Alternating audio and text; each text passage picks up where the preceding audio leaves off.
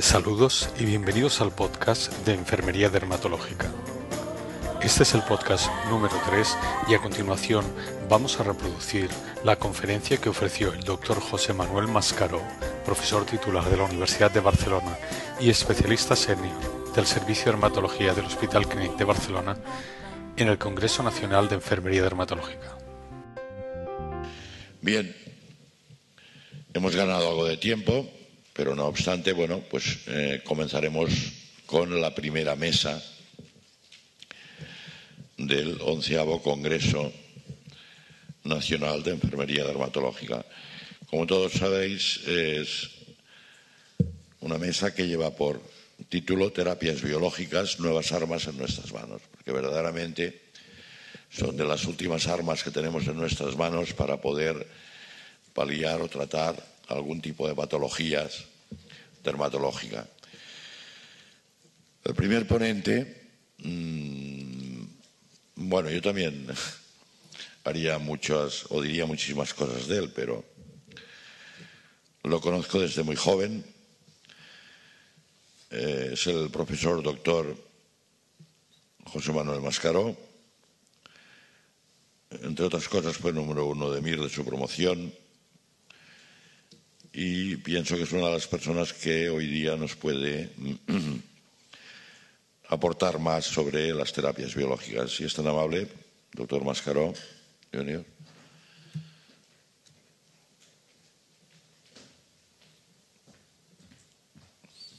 Bueno, pues en primer lugar, pues muchas gracias por haberme invitado a participar.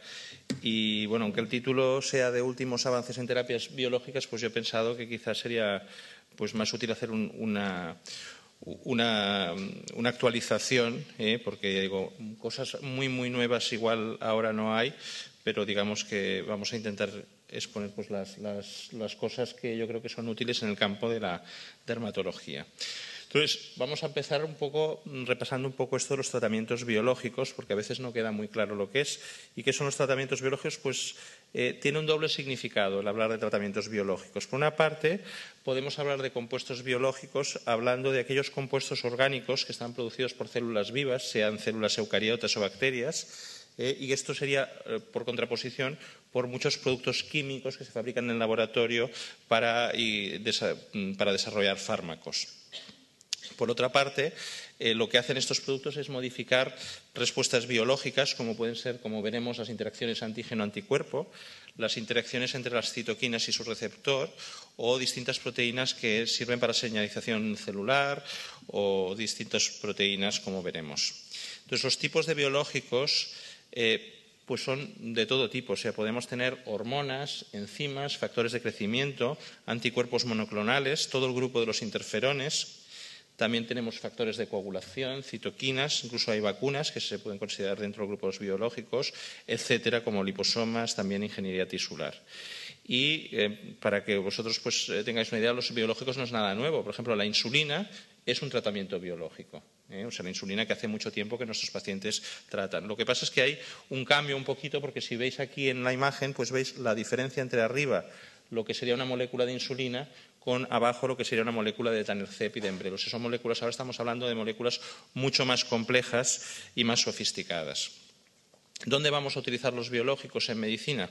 Pues una gran aplicación es en todo el tema del cáncer, tanto en tratamiento de tumores sólidos, de neoplasias hematológicas, tanto sea de linfomas como de leucemias, enfermedades cardiovasculares, infecciosas, enfermedades metabólicas como la insulina, y luego un gran campo que es el que realmente ha, sido la revolución en los últimos años es el campo de las enfermedades inflamatorias crónicas, de las artritis, la artritis reumatoide, la artritis psoriática, la enfermedad inflamatoria intestinal, sobre todo la enfermedad de Crohn, en la psoriasis, que quizás es el campo que os explicaré pues, más importante en dermatología, y otras enfermedades como son las enfermedades ampollosas que también os comentaré. ¿Y qué tipo de biológicos usamos en dermatología? Pues básicamente dos moléculas, las proteínas de fusión y los anticuerpos monoclonales. Eh, más importante el segundo campo, pero las proteínas de fusión también son importantes. ¿Y qué son las proteínas de fusión? Pues aquí tenéis un esquema. La proteína de fusión, como dice el nombre, es la fusión de dos proteínas distintas que en el organismo no existen, o sea, en la naturaleza no existen eh, como tales, pero mediante métodos de ingeniería genética podemos conseguir que el ADN de la proteína se junte con el ADN de la proteína B, no sé si, si lo veis aquí, y juntándolos los podemos luego en el laboratorio producir una proteína que tenga las dos cadenas juntas, que es lo que pasa, por ejemplo, con el caso del etanercept. El embrel que se usa en psoriasis es una proteína de fusión. Por otra parte, tenemos, ya digo, el campo más amplio de los anticuerpos monoclonales, que esto es una, revolución en medicina que por el, hallazgo de los anticuerpos monoclonales le hizo que a un, inmunólogo argentino que trabajaba en, Cambridge, que era el doctor César Milstein, le diesen el, premio Nobel. Y esto él lo que hizo es coger células esplénicas de, ratón, eh, que están células del bazo, y las fusionó con células de eh, mieloma murino. Previamente a esto, eh, el ratón de donde le cogemos las células del brazo lo hemos inmunizado con la proteína o las proteínas que nos interesa que se produzcan los anticuerpos monoclonales. De este modo, las células del bazo pues, mm, producirán diferentes tipos de anticuerpos contra eh, esta proteína con que hemos inmunizado y eh, al fusionarlo con esta línea, que es una línea tumoral, es una línea neoplásica de mieloma murino, la fusión va a dar lugar a unas células que van a ser inmortales. Son unas células que, al ser neoplásicas, y las vamos a seleccionar porque vamos a tener aquí distintas clonas contra distintas eh, proteínas que finalmente van a dar lugar a solo una clona celular que va a producir anticuerpos que por eso son solo contra un, antígeno determinado, monoclonales, y vamos a finalmente poder eh, establecer anticuerpo, eh, el anticuerpo deseado. Pero esto pues, nos va a dar pues, a una, va a ser necesario pues, toda esta secuencia de, eventos.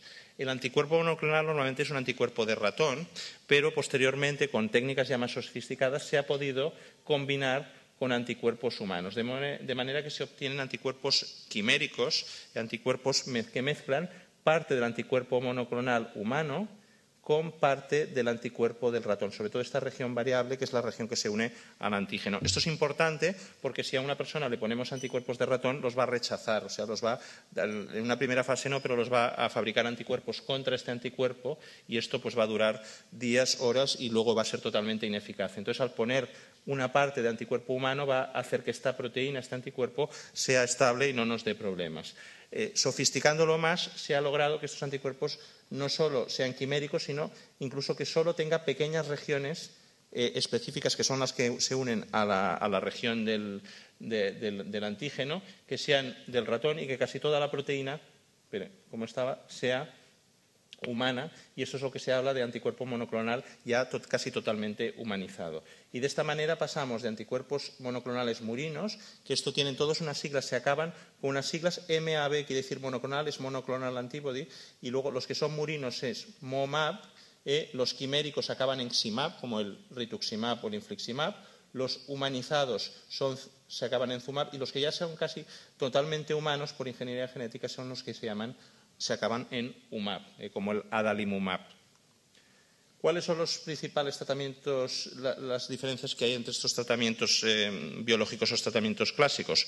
Pues en primer lugar la vía de administración. Sabéis que los clásicos en dermatología los usamos por vía tópica o normalmente por vía oral y en cambio los biológicos los damos por vía intravenosa o subcutánea o intramuscular. Y la pauta, en vez de ser una pauta diaria, suele ser desde un par de veces a la semana hasta algunos que los estamos dando cada tres meses. O sea, varía bastante.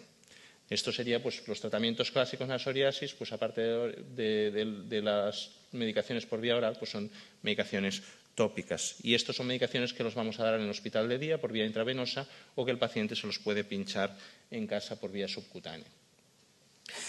Y otra cosa importante es el mecanismo de acción. Los clásicos, los tratamientos clásicos que usamos, por ejemplo, para psoriasis, tienen un mecanismo mucho más amplio y poco selectivo. En cambio, como veremos, los biológicos tienen un tratamiento eh, dirigido contra dianas terapéuticas. Y haciendo un símil pues, a las armas, como hablaba antes Fermín, las armas terapéuticas, pues esto es un tratamiento clásico. Aquí vemos un bombardero de la, mm, Segunda Guerra Mundial lanzando bombas, de forma que esto sería pues, un tratamiento clásico, y estas bombas pues, producen una explosión que quizás logre su objetivo, pero va a dar mm, de alguna manera daños colaterales en nuestro paciente, efectos secundarios. En cambio, el biológico lo podríamos asimilar a esta arma. A un arco tenemos un arquero de precisión y que lo que va a hacer es intentar ir directamente a la diana ¿eh? sin causar estragos en el resto del cuerpo, en el resto del organismo. Los efectos secundarios, por esto, son distintos a los tratamientos clásicos. A corto plazo suelen ser leves mm, y a, largo plazo, como son tratamientos más nuevos, aún son menos conocidos, aún los estamos evaluando, pero parecen que suelen ser, que en estos momentos no parece que sean excesivamente importantes. El problema importante que tienen estos tratamientos, como sabéis, es el precio. O sea, desde el metotrexato, que es muy barato, hasta otros tratamientos pasamos los biológicos, como veremos al final, son extremadamente caros. Y esta es la limitación principal que tenemos los, mm, eh, médicos para poderlos recetar. ¿Qué biológicos tenemos? Eh, ahora vamos a hablar de psoriasis en, la psoriasis. Pues tenemos, en primer lugar, toda una serie de medicaciones anti-TNF. El primero que apareció fue el etanercept, que apareció en el año 2004. En el 2005 aparece infliximab y el más reciente de la familia es el adalimumab. Después tenemos otras medicaciones que bloquean receptores de linfocitos T, como el afalizumab, que apareció en el 2005, pero que mm, tuvo que retirarse por una serie de efectos secundarios. El alefacep nunca se ha comercializado en España, pero en Estados Unidos sí que existe, aunque es poco eficaz. Y el último biológico que hemos introducido es este, el que es una medicación que bloquea dos interleuquinas, que son la 12 y la 23, y que apareció en el 2009. El mecanismo de acción, pues como dice el nombre de los anti-TNF, lo que hacen es bloquear el TNF. El TNF es un mediador, es una citoquina inflamatoria que es básica en la psoriasis y por una parte tenemos el infliximab y el adalimumab que lo bloquean tanto el TNF que veis aquí soluble como el que está unido a su receptor en las células. En cambio, el Embrel, el etanercept, lo que hace es emular al receptor y solo es capaz de eh, mm, bloquear el TNF que está soluble pero no el que está en el receptor. Y esta diferencia hace que, por ejemplo, el TNF, el, el sea menos eficaz pero también tenga menos efectos secundarios. El ustekinumab tiene otro mecanismo de acción y lo que hace es bloquear una proteína, que es la P40, que está presente en estas dos interleuquinas, estas dos citoquinas, interleuquina 12 y 23. Y estas interleuquinas lo que son importantes es básicamente eh, para el desarrollo de unos linfocitos T inmaduro, naive, hacia las células TH1 y TH17, que son linfocitos ya activos, que son los que van a producir las lesiones de psoriasis. ¿eh? O sea, básicamente estas células van a producir una serie de citoquinas. Aquí volvéis a ver el TNF-alfa que, que es bloqueado por los anti-TNF, pero este anticuerpo lo que hace es bloquear el paso a unas células que van a ser las que van a ser responsables de las lesiones de psoriasis. ¿Cuáles son las indicaciones? Pues eh, siempre va a ser la indicación de un psoriasis moderado a severo, por lo menos más de un 10% del cuerpo, un, un índice de PASI superior a 15 o 20, y en aquellas personas que no respondan, ay, perdón, que no respondan, no toleren o no puedan tomar el tratamiento clásico. Y esto es básicamente un tema de precio, eh, porque en realidad por eficacia pueden, son muchas veces más eficaces. En pacientes que tengan artritis psoriática, el tratamiento de elección de estos medicamentos es son todo el grupo de los anti-TNF. En general, tenemos que tener en cuenta que no lo podemos dar a cualquier tipo de pacientes, aunque la mayoría de los pacientes lo podrían recibir. O sea, en principio están contraindicados en el embarazo, en pacientes inmunodeprimidos, en pacientes con infecciones, sobre todo con tuberculosis activa, con hepatitis B. El VIH es una indicación, también es relativo, también lo estamos dando. La infección por el virus C también es relativo, que también se puede dar en algunos pacientes, pero hay que tener precauciones. Eh, también la historia de un cáncer reciente, eh, como estos medicamentos pues, pueden favorecer eh, que el cáncer pues, se desarrolle, pues sería una contraindicación. Y luego enfermedades eh, neurológicas, sobre todo esmelinizantes, pues una importante eh, contraindicación. Finalmente, también una insuficiencia cardíaca grave, eh, no una insuficiencia cardíaca leve, también es una contraindicación para estos medicamentos. Y antes de prescribirlos, pues ¿qué es lo que tenemos que hacer? Pues tenemos que hacer una historia, como cualquier paciente, una historia clínica completa, una exploración física bien hecha, una analítica general y dentro de esta analítica también siempre pedimos, pero esto para cualquier tratamiento sistémico en la psoriasis, pedimos serologías para los virus de la hepatitis y del VIH. Eh, el test de embarazo se tendría que hacer siempre para cualquier tratamiento sistémico, no solo para los biológicos. Y también es muy importante la radiografía de tórax y las pruebas de detección de una tuberculosis pasada, una prueba de tuberculina, porque si hay un antecedente de tuberculosis pasada, tenemos que hacer profilaxis, porque existe un riesgo de que se vuelva a despertar la tuberculosis con estos fármacos, sobre todo con los anti-TNF. Los efectos secundarios normalmente son leves y transitorios, o sea, no existe mucha experiencia a largo plazo en la psoriasis, mm, ya llevamos unos cuantos años, pero sí en las artritis, que hace mucho más años, o en la enfermedad inflamatoria intestinal, y se ha visto que en general son poco frecuentes los efectos adversos graves y, ya digo, la mayoría pues suelen ser leves. Lo que se ve sobre todo pues, son reacciones en sitio de inyección, ¿eh? en los que se dan por vía subcutánea, o reacciones de infusión con el infliximab y algún tipo de infección leve. En cambio, los, que son infrecuentes y que serían graves son infecciones, o sea, reactivación de la tuberculosis, pero esto, si hacemos las cosas bien y hacemos los test previos, pues es difícil de que pase. El tema de las neoplasias no acaba de quedar muy claro, pero lo que sí que no haremos es darlo a un paciente que acaba de pasar un cáncer hace poco.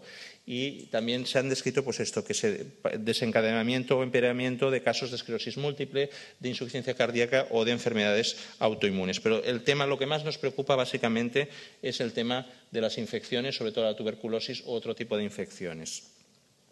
¿Qué pauta damos? Pues esta ya la conocéis vosotros. El infliximab se da por vía endovenosa, 5 miligramos kilo, y se da en el día cero, al cabo de dos, seis semanas y luego cada dos meses de mantenimiento. El etanercept se da por vía subcutánea, normalmente una o dos veces por semana, sobre todo dos, y aunque antiguamente se daba 25 miligramos una o dos veces por semana, se ha visto que esa pauta es poco eficaz y normalmente ya damos 50.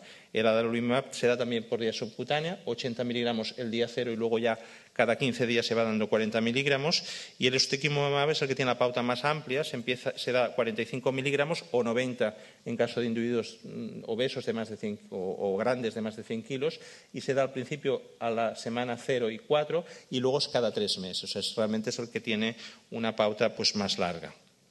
Y aquí podéis ver un poquito la diferencia entre los principales anti-TNF.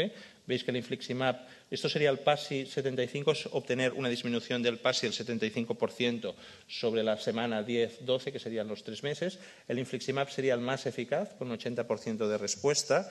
El etanercept es quizás el menos eficaz, como os he comentado, pero tiene una respuesta del 50%, con 50 miligramos dos veces por semana. Y el adalimumab está entre estos dos.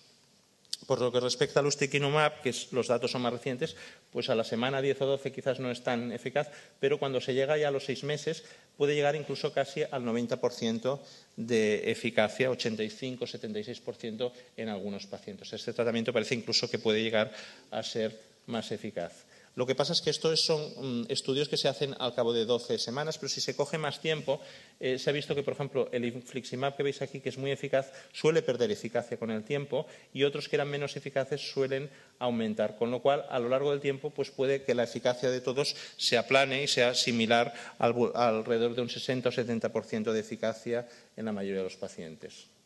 Y esto es un ejemplo de un paciente nuestro eh, que tuvimos con psoriasis grave, tratado con infliximab. Aquí veis al principio del tratamiento las placas, al cabo de unas. Em, esto es al cabo de un mes,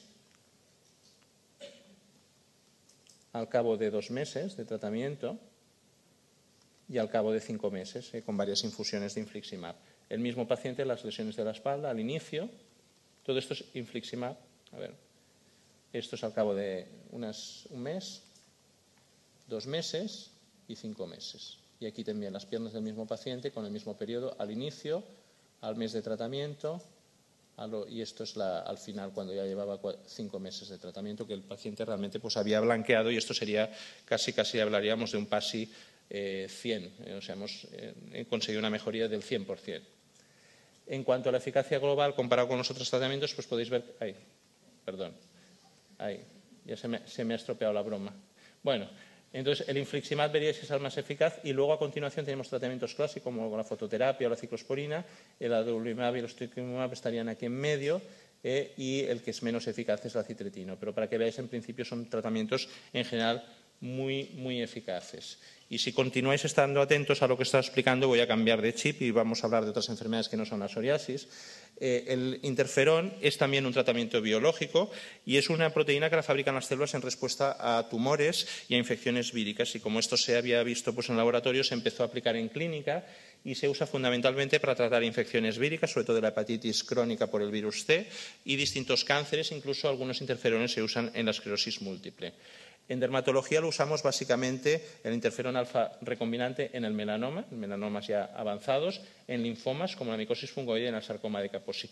Y se están haciendo ahora ensayos clínicos con interferón pegilado para el tratamiento de melanoma. El interferón pegilado se usa básicamente actualmente para el tratamiento de la infección crónica por el virus de hepatitis C. Vamos a hablar ahora del rituximab, que es muy interesante. Es un anticuerpo monoclonal quimérico dirigido contra el CD20, que es un receptor de la superficie de los linfocitos B. Y esto lo que produce es una depleción selectiva, o sea, una muerte de las células B CD20 positivas. Esta sería una célula B, eh, se unen a ella, eh, como veis aquí en, verde, los anticuerpos monoclonales anti-CD20, el rituximab, y esto vía, a través de la vía del complemento o de las células NK o también por la unión propia del, anticuerpo, produce una muerte por apoptosis de la célula y estos linfocitos pues, desaparecen de la circulación. Esto se ha usado fundamentalmente en cáncer, en tratamiento de linfomas y leucemias que son CD20 positivos, y los dermatólogos también lo hemos usado porque tenemos una serie de linfomas cutáneos, como este que veis aquí en la foto. Esto es un linfoma de células B, esto es el CD20 por inmunostoquímica, veis que todas estas células son CD20, y entonces lo que hemos hecho, como son muchas veces lesiones localizadas, en vez de darlo por vía sistémica, lo inyectamos. Y aquí veis como un tumor de un linfoma B se le ha inyectado el rituximab localmente y la lesión ha desaparecido. es un tratamiento, no es de primera línea, pero que lo usamos en el hospital también pues, para tratar algunos linfomas de célula B. Pero lo que es más interesante es en el tratamiento de enfermedades autoinmunes, porque los linfocitos B están implicados en muchas enfermedades autoinmunes y en dermatología básicamente lo usamos en el pénfigo. Se puede usar en el pénfigo foliáceo, el pénfigo paraneoplásico, pero el más grave e importante es el pénfigo vulgar. Y entonces esto, eh, hay muchas series de pacientes, la verdad son series cortas, pero la serie más importante la publicaron el grupo francés de enfermedades ampollosas, liderado por el doctor Joly, y ellos lo único lo que hacían era un solo ciclo de rituximab en su serie y vieron que este tratamiento lograba una remisión completa del 86% de, estos pacientes a los tres meses de tratamiento, que es realmente una cosa espectacular. Nueve recayeron pero mm, la mayoría con un poquito más de corticoides pues se, pudieron entrar en remisión y solo dos les tuvieron que dar un nuevo ciclo de tratamiento. Este es el artículo donde se publicó esto hace pocos años en el New England Journal of Medicine, eh, pero realmente esto pues, es una revolución en el tratamiento de estos pacientes. Y este es un paciente nuestro publicado, era un chico joven, un chico, bueno, tenía 14 años con un pénfigo que no respondía a nada. Aquí veis las fotos antes del tratamiento y las fotos durante el tratamiento. O sea, no hizo falta ni acabar el tratamiento después de la tercera infusión para ver estos resultados espectaculares. Entonces, la pauta, la que se hacía clásicamente, y este trabajo que os he enseñado de los franceses, era con la pauta de linfoma, que es de 375 miligramos por metro cuadrado por vía endovenosa, que normalmente son unos 700 miligramos de promedio, que se hace cada semana. O sea, hay cuatro dosis cada semana. Esta es la pauta que se usa para los linfomas, se ha usado para el pénfigo, pero ahora en artritis reumatoide y se está empezando a hacer en pénfigo, se usa una pauta que parece que es más mm, igual de eficaz, que consiste en dar un gramo endovenoso, solo ya no se adapta a metros cuadrados, en dos dosis. Se da en la, en la semana, en el día uno y al cabo de 15 días lo que consigue este tratamiento es que desaparezcan completamente las células B CD20 positivas durante, por lo menos durante unos cuantos meses y eh, no actúa sobre las células plasmáticas. La célula plasmática es la que fabrica anticuerpos, no es CD20 positiva, con lo cual no las matamos, solo matamos las células B que tienen un papel en la coestimulación de los linfocitos T y la producción de anticuerpos, pero no eliminamos todas las células productoras de, de anticuerpos. Y una cosa que hay que saber es que el efecto del rituximab, a diferencia de los corticoides o los inmunosupresores, no es inmediato. O sea, en el paciente que os he enseñado, mm, al cabo en, medio del tratamiento respondió, pero la mayoría tardan de dos o tres meses después de la infusión en verse la respuesta completa. Es un tratamiento bastante seguro, eh, es poco inmunosupresor, eh, porque no mata a todas las células plasmáticas, continúa pudiéndose producir anticuerpos contra los patógenos, pero hay descrito y se ha visto infecciones graves. Y esto es un paciente que, publicamos con unos compañeros de Murcia y era un paciente con epidermosis ampollosa adquirida que después del rituximab hizo una neumonía severísima por una pseudomonía y se murió. Eh, o sea, este paciente falleció, no solo no le fue bien, sino que se murió debido al tratamiento. Esto es una cosa rara, pero hay que saber qué puede pasar. Y lo que pensamos de rituximab actualmente los dermatólogos nos dedicamos a, enfermedades ampollosas es que probablemente sea el fármaco más eficaz que tenemos para tratar el pénfigo y si no lo usamos tanto es porque es un tratamiento carísimo. Eh, o sea, desgraciadamente no es el tratamiento de entrada, no está aprobado, hay que pedir un uso compasivo y es posible, aunque los primeros estudios se hacían con solo un ciclo, que se necesiten hacer de dos a cuatro ciclos de tratamiento, más o menos cada seis meses, para lograr que el paciente entre en una remisión completa sin otros fármacos. Ya digo, los efectos secundarios son graves, pero son poco frecuentes. La mayoría de los pacientes lo tolera muy bien.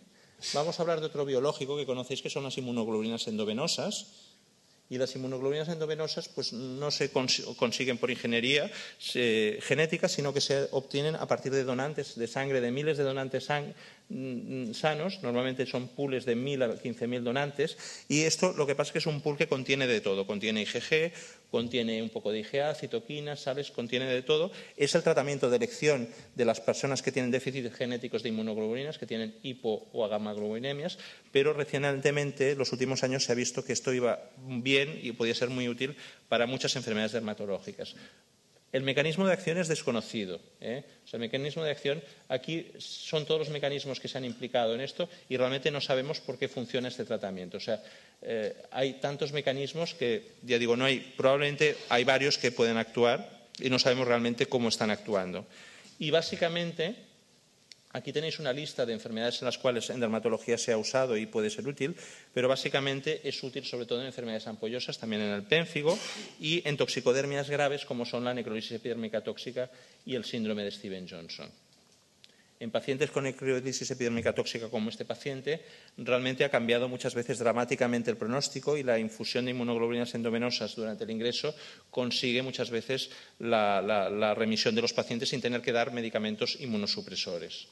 Por otra parte, en enfermedades ampollosas pues, es muy útil, aunque no es tan útil como parecía. Esto es un trabajo que publicamos nosotros en el clínico, en el cual vimos pues, una serie que teníamos de 19 pacientes que iba bien, pero no tan bien como decían. O sea, había gente que parecía que era la panacea. Yo os puedo decir que este tratamiento es útil, pero es mucho mejor el rituximab. El tratamiento consiste en ciclos en los que damos 2 gramos por kilo endovenoso, dividido de 2 a 5 días cada tres o cuatro semanas, más o menos una vez al mes, y luego, si podemos, lo vamos espaciando. En el caso de una toxicodermia, no se hace un solo ciclo durante el ingreso, las infusiones duran unas horas y eh, hay que vigilar la velocidad de infusión. Evidentemente, los efectos secundarios importantes, aparte de la anafilaxia que puede aparecer en pacientes con déficit de IgA, que esto lo prevenimos mirando antes de darlo si tiene un déficit de IgA y si lo tiene no se lo damos, los problemas principales son problemas de insuficiencia cardíaca, insuficiencia renal, y esto pasa sobre todo si lo das muy rápido. También se han descrito pues, trombosis, accidentes vasculares cerebral o reacciones clásicas de infusión, pues que ya conocéis todos, como fiebres, calofríos, etcétera. Y vamos a acabar hablando un poco, un pupurri de otras indicaciones de los fármacos biológicos. Estos eran un poco los más importantes. Por una parte, por ejemplo, hay un cuadro mm, que no es que sea grave, pero que puede ser muy severo, que es los pacientes con urticaria crónica. Y la urticaria está mediada por unos anticuerpos de tipo IgE. Pues bien, hay un biológico que es este que veis aquí, que es el omalizumab, que es un biológico anti-IgE, bloquea la IgE y es capaz de impedir que la IgE se una a los mastocitos y se produzca la desanulación de los mastocitos. Este medicamento que se usa en asmas severos se ha usado últimamente en distintos trabajos, no hay un ensayo clínico en pacientes con urticaria crónica que no respondían a ningún otro tratamiento y en estos, por ejemplo, es una serie de unos alemanes que tienen pues nueve pacientes y todos tuvieron una respuesta excelente a este tratamiento. Es un tratamiento que se da también por vía subcutánea, una o dos veces al mes, y que parece ser que la respuesta es espectacular, incluso después de la primera dosis en estos pacientes que a veces están con corticoides, con inmunosupresores, y ya digo, como os comenté después, tampoco es un tratamiento tan caro. Yo creo que puede tener futuro en este tratamiento. Otra enfermedad que nos interesa es la hidrosalinitis supurativa. Todos conocéis pacientes con este cuadro que puede ser dramático y puede hacer que la calidad de la vida del paciente o la paciente pues, sea realmente un desastre.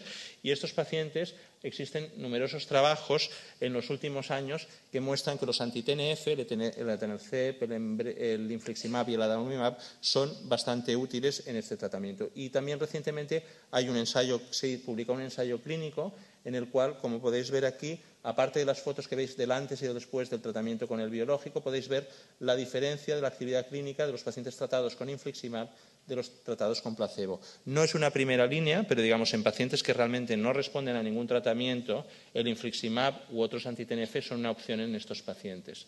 La necrobiosis, esto ya es más anecdótico, la necrobiosis lipoídica es una cosa eh, frecuente en dermatología, bueno, no es muy frecuente, pero que da bastante morbilidad en pacientes, sobre todo diabéticos, y a veces no teníamos muchas armas. Y esto, aunque es una cosa anecdótica, pues se ha descrito y nosotros, por ejemplo, esto es una paciente que se ha tratado en el Hospital de Día de Dermatología del Clínico, donde veis cómo estaban las lesiones en septiembre del 2009 y en febrero tras cuatro dosis de infliximab. Y aquí podéis ver lo mismo, la paciente, otra lesión de necrobiosis en septiembre y en febrero, también después de cuatro dosis de infliximab. Realmente un, resultado espectacular. Nos hablará, me parece, también sobre este tema. El pioderma gangrenoso es una enfermedad grave eh, que normalmente la tratamos con corticoides, con ciclosporina, pero que en algunos casos puede ser necesario usar un tratamiento biológico, sobre todo el infliximab, y es este es un ensayo clínico un, eh, contra placebo que se hizo por unos dermatólogos ingleses que demostró que el infliximab era muy eficaz para tratar el pioderma gangrenoso. Realmente es un tratamiento que tampoco es de primera línea, pero que puede ser muy eficaz para tratar estos pacientes. Y para acabar, os voy a hablar ya un poco una cosa más eh, mm, menos grave, que es el tema de la toxina botulínica. La toxina botulínica es la toxina que produce una bacteria, el Clostridium botulinum, que es el agente causante del botulismo, y esta, eh, pues aparte de ser tóxico y que probablemente se parece que es la, sustancia más tóxica que existe, o sea, con pocos gramos de toxina botulínica, si la pusiésemos en el agua de Barcelona, pues seríamos capaces de matar a toda la población, eh, pero a dosis pequeñas y administrada por un médico, pues puede ser muy útil. Inicialmente se empezó a usar, porque es una, toxina que lo que hace es paralizar la musculatura, en el blefaroespasmo y otros espasmos musculares eh, que lo trataban básicamente los neurólogos. Pero posteriormente esta molécula, es el conocido Botox, lo empezaron a usar los dermatólogos para tratar las arrugas faciales, sobre todo las glabela y la pata de gallo, como veremos, y posteriormente las indicaciones. Se inyecta en, en las zonas adecuadas y esto pues, puede conseguir eh, como este paciente, pues antes y después, pues ese aspecto mucho más estético y relajado. De todas maneras, no todo el mundo está de acuerdo que el Botox es útil porque piensan que luego les queda la misma cara, estén contentos o tristes, o sea, hace la misma cara la persona que le han inyectado el Botox. De todas maneras, también ha habido ensayos clínicos y el Botox es muy útil para uh, tratar la hiperhidrosis. Es un estudio en New England que se usó para la hiperhidrosis axilar. Este trabajo es muy curioso porque para demostrar que mejoraba, a los pacientes les ponían unos papeles debajo de las axilas, dejaban que sudasen y luego los pesaban. Y pesaban el papel para ver si había sudado más o menos. ¿eh? Y entonces, pero este tratamiento es realmente eficaz y lo que hace el dermatólogo es inyectar la toxina butulínica en, las axilas, se hacen como cuadrantes, y este paciente deja de sudar durante unos meses, cuatro a seis meses, pero es un tratamiento caro, eh, pero que realmente puede ser muy eficaz cuando no hay nada que funcione. Y luego, para, como última curiosidad, pues esto es una cosa que acaba de salir en el último número del Archives de Dermatología, eh, hay un cuadro eh, que es muy invalidante, que es la vulvodinia. Son mujeres que tienen un problema serio, tienen un dolor insoportable que les impide pues, el, coito o les impide incluso ponerse tampones porque tienen un dolor horroroso en la zona de la vulva. Y esto, pues muchas veces, mm, con muchos tratamientos, no, es eficaz. Y hay varios trabajos descritos, y esto es uno que publicaron ahora, en el cual inyectaron toxina botulínica en esta mujer, una mujer de veintipocos años. aquí es las zonas donde le inyectaron, y con una sola sesión, esta mujer le desapareció completamente el dolor eh, por el efecto de la toxina botulínica. O sea que podemos tratar pues, diferentes espectros de eh, tratamiento. Para acabar, pues os quería comentar el precio. En, un mes de tratamiento en psoriasis con los distintos biológicos, pues más o menos es equivalente, suele estar por un poquito por encima de los 1.000 euros, depende un poquito. Con el Embrel, esto es la dosis a 25 miligramos, pero ahora estamos usando más 50 miligramos, con lo cual se transforma en un tratamiento mucho más caro. Pero los demás, pues 1.300, 1.200, 1.000, a menos que sea muy, muy, muy obeso. El rituximab, un ciclo de rituximab que os he explicado es carísimo, son 9.900 euros. Si usamos la nueva pauta será la mitad un ciclo de inmunoglobulinas son unos 5.400 euros. ¿eh? Y si son varios ciclos, pues ya el director del hospital nos va a echar a todos. ¿eh?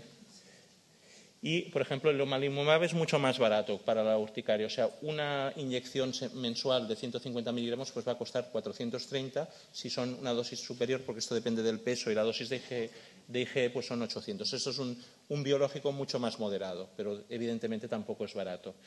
Para acabar, pues ¿cuáles son las ventajas y desventajas de los biológicos? Bueno, pues ventaja que son selectivos, son cómodos, son relativamente rápidos, la mayoría, se toleran bien, eh, son muy eficaces y realmente la seguridad a corto y medio plazo es, muy buena. Y de, hecho, seguramente, o sea, no se han hecho tantos estudios con otros medicamentos como los que se han hecho con los biológicos, o sea que realmente no se ha hecho. Algunos requieren hospital de día o incluso ingreso a veces, y pueden presentar estas reacciones infusionales.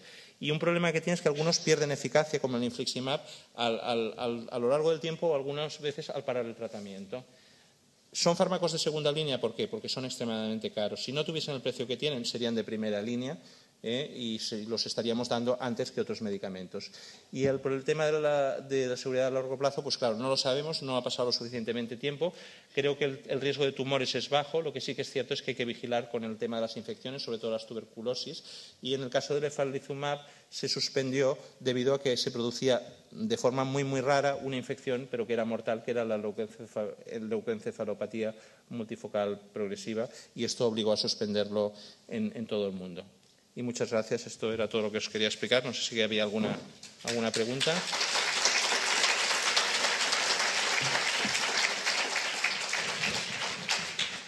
Tal como habíamos dicho, una exposición, bueno, tremenda, incluso en patologías a veces desconocidas para algunos.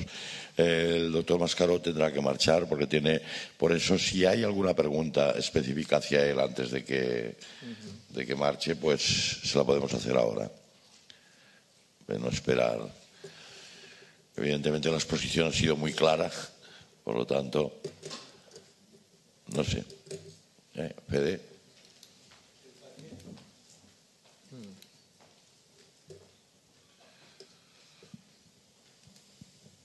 En el hospital de día del, del Clinic monitorizan a, a los pacientes cuando se les va a aplicar los biológicos, los tienen o se les pone una premedicación para evitar los posibles shows anafilácticos? Bueno, a ver, normalmente se monitorizan los, los, tratamientos endovenosos, los subcutáneos mm, se los hace muchas veces en casa. Sí que se monitorizan, eh, sobre todo los que tienen más, más riesgo y también el paciente que ha tenido algún problema si es un paciente que lo tolera bien. De todas maneras, como están allí haciéndose la infusión y luego, pues al cabo de un tiempo, eh, se están un, rato allí, pues ya, ya pero sí que hay personal de enfermería que, que está pendiente de ellos. Eh, pero yo digo, depende también del paciente. Hay, por ejemplo, el rituximab da más efectos secundarios y más reacciones de infusión que el infliximab. Eh, y esto depende un poquito del, del tratamiento. Pero la mayoría de los pacientes, la verdad es que lo toleran muy bien hay, centros que, no hay un protocolo estandarizado.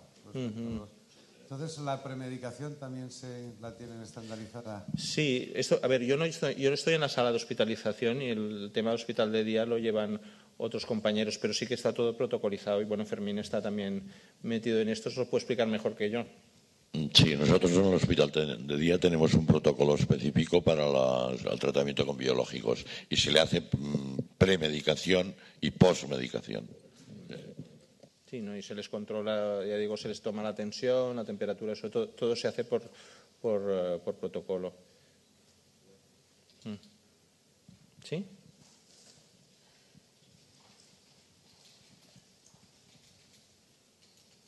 Hola, buenas tardes. Quería saber, ¿los biológicos a partir de qué edad en edad infantil se pueden aplicar? A ver, los biológicos para la psoriasis, el único que está aprobado, porque se ha hecho un ensayo clínico, es el etanercept, eh, y está aprobado a partir de los, creo que son los ocho años de edad, no sé exactamente, porque nosotros tampoco hacemos niños. Está haciéndose un estudio con el adalimumab también en niños, porque lo están dando en, artritis crónicas juvenil. El infliximab y el ustekinumab no están aprobados para niños ni se dan. El rituximab sí que se da en niños, pero ya digo, se da con eh, se, hace un, uso compasivo. O sea, nosotros lo usamos con un chico que tenía 14 años, hay casos de dados en niños en pénfigo, eh, pero digamos que se usa con uso compasivo. Si es un niño que tiene un linfoma, sí, porque es una enfermedad para la que está aprobada. Pero claro, si lo tienes que dar en un niño, ya en adultos hay que pedir uso compasivo porque no está aprobado. Eh, pero, o sea, para la psoriasis sí que tenéis de momento está el letanercept.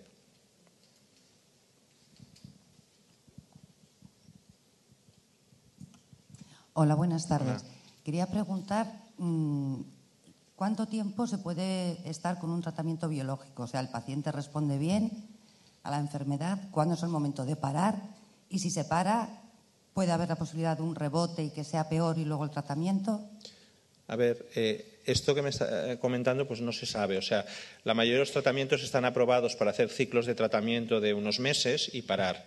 Eh, esto, ya digo, no tiene mucho sentido con el tema de la psoriasis, pues es una enfermedad crónica, sabemos que va a volver a, salir y eh, mucha gente pues propone hacer un tratamiento continuado, aunque no es lo que pone en la ficha técnica. Eh, la ficha técnica dice hacerlo unos meses y parar, pero en realidad no sé lo que teníamos que hacer. Y además, como he comentado, que a veces al parar y al volverlo a dar pierden eficacia, con lo cual lo ideal sería no parar. Mm, pero ya digo, esto no es lo ideal, incluso en dermatología para la psoriasis siempre se ha propuesto hacer tratamientos rotatorios, o sea, empezar pues a hacer un, fototerapia, luego ciclosporina, luego, o sea, para no acumular toxicidad, pero claro, en los biológicos realmente, ya digo yo, todos conocemos a pacientes con psoriasis que hacen un brote y luego están meses y años bien y luego los que están continuamente mal. Entonces, el que está continuamente mal, yo creo que el tratamiento tendría que ser continuo. Y de momento no parece, eh, o sea, por ejemplo, en la, en la artritis no se plantea esto. O sea, un paciente con artritis reumatoide, una artritis psoriásica, el tratamiento lo tiene que hacer mm, pues prácticamente de, por vida, porque si no mm, va a estar con su artritis y le puede dejar secuelas.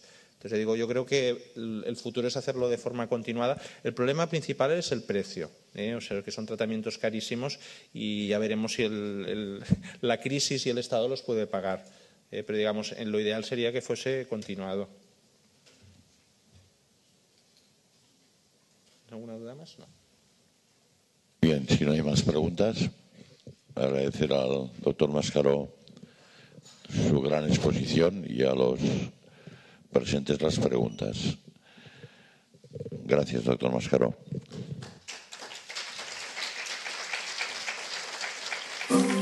Para finalizar, decirte que este material tiene licencia Creative Commons y puedes distribuirlo. Encontrarás mucho más material en nuestra web, anedidic.com.